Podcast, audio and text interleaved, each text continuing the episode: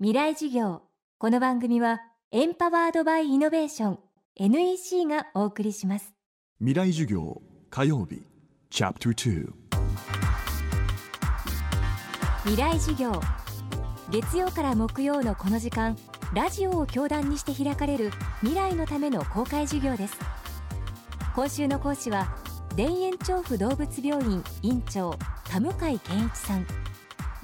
爬虫類や両生類など犬や猫以外の小動物を積極的に受け入れることで知られるエキゾチックペット医療のエキスパートです。診療の傍ら大学で感染症の研究を続ける研究者としても活躍しています。今週は獣医師として100種類以上の動物の診療を行ってきた田向さんにペットをめぐる日本人の今獣医師の役割について伺っていきます。この10年20年で私たちとペットをめぐる環境は大きく変わりました。特にペットと飼い主の距離が近くなったと田向さんは言います。ではそれに伴ってペットの感染症をはじめとしたさまざまなリスクはどう変化しているのでしょうか。未来事業2時間目。テーマはペットをめぐるリスク。まあ、犬猫からまあ人にうつる病気として、まあ、一つあるのがですね皮膚にあのカビが生えるんですね皮膚四条筋症っていうカビ性の病気なんですけどもやはり濃厚に接触をすると皮膚にも人間の皮膚にも病変を作ってですねあの皮膚病になってしまうっていうカビの病気が一つありますね。子犬とか子猫が非常に持っていることが多いですからあの新しく導入した犬とか猫があの持ってないかどうかっていうのは動物病院で検査をするとかっていうことが必要かもしれませんね。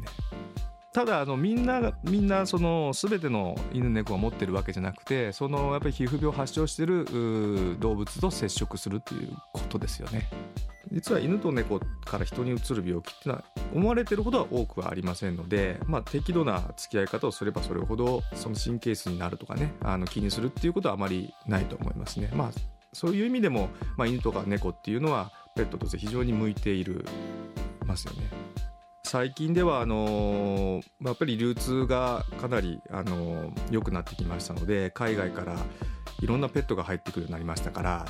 特にあの野生でねあのアフリカだとか、まあ、南米だとかっていうところに野生にいたものを捕まえてきてそれをペットとするっていうこともまあまあありますから、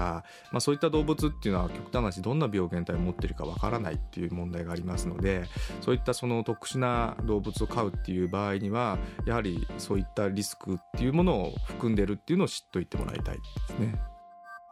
海外からさまざまなペットが入ってきたことが新たなリスクとなっている。と田向さん。その一方獣医師たちはそれに対応できているのかというとそうではないようです。そうですね。あの獣医の業界ではやっぱりこういう犬猫以外の動物を見る獣医師ってまだまだ少ないのが現状なんですね。これはなぜかっていうとやはり大学教育の中であのほとんど学ばないっていうのは一つありますしやっぱり獣医師自体がこういった動物に慣れていないっていうのはあるんですね。ただ私の場合は子供の頃からやはりいろんな生き物に接してきましたのでやっぱり違和感なく診療に取り組むことができますしまたそういったものを飼ってる方のあの気持ちも私が感じてきたことと多分似てると思うのでそういった意味でもあの私はあの動物種にあまり限らずですね、えー見ていきいっているというような状況です。例えば珍しい生き物を飼ってる方がその珍しい生き物に対する気持ちっていうのが犬と猫を飼ってる方と気持ちが違うかっていうと同じなんですねやはり家族の一員だし毎日見てれば愛おしいペットになってますしあの第三者から見ればですねそんな珍しいペット飼ってっていうふうには言われがちな生き物ですが飼ってる当の本人からすれば気持ちは同じなんですね。やっぱりあの可愛いし病気になったら治したいっていう気持ちがあると。やっぱりそういった中でその気持ちに応えていくっていうのが私の仕事だとは思ってます。この番組はポッドキャストでも配信中です。バックナンバーもまとめて聞くことができます。アクセスは東京 FM のトップページからどうぞ。未来授業明日も田向健一さんの講義をお送りします。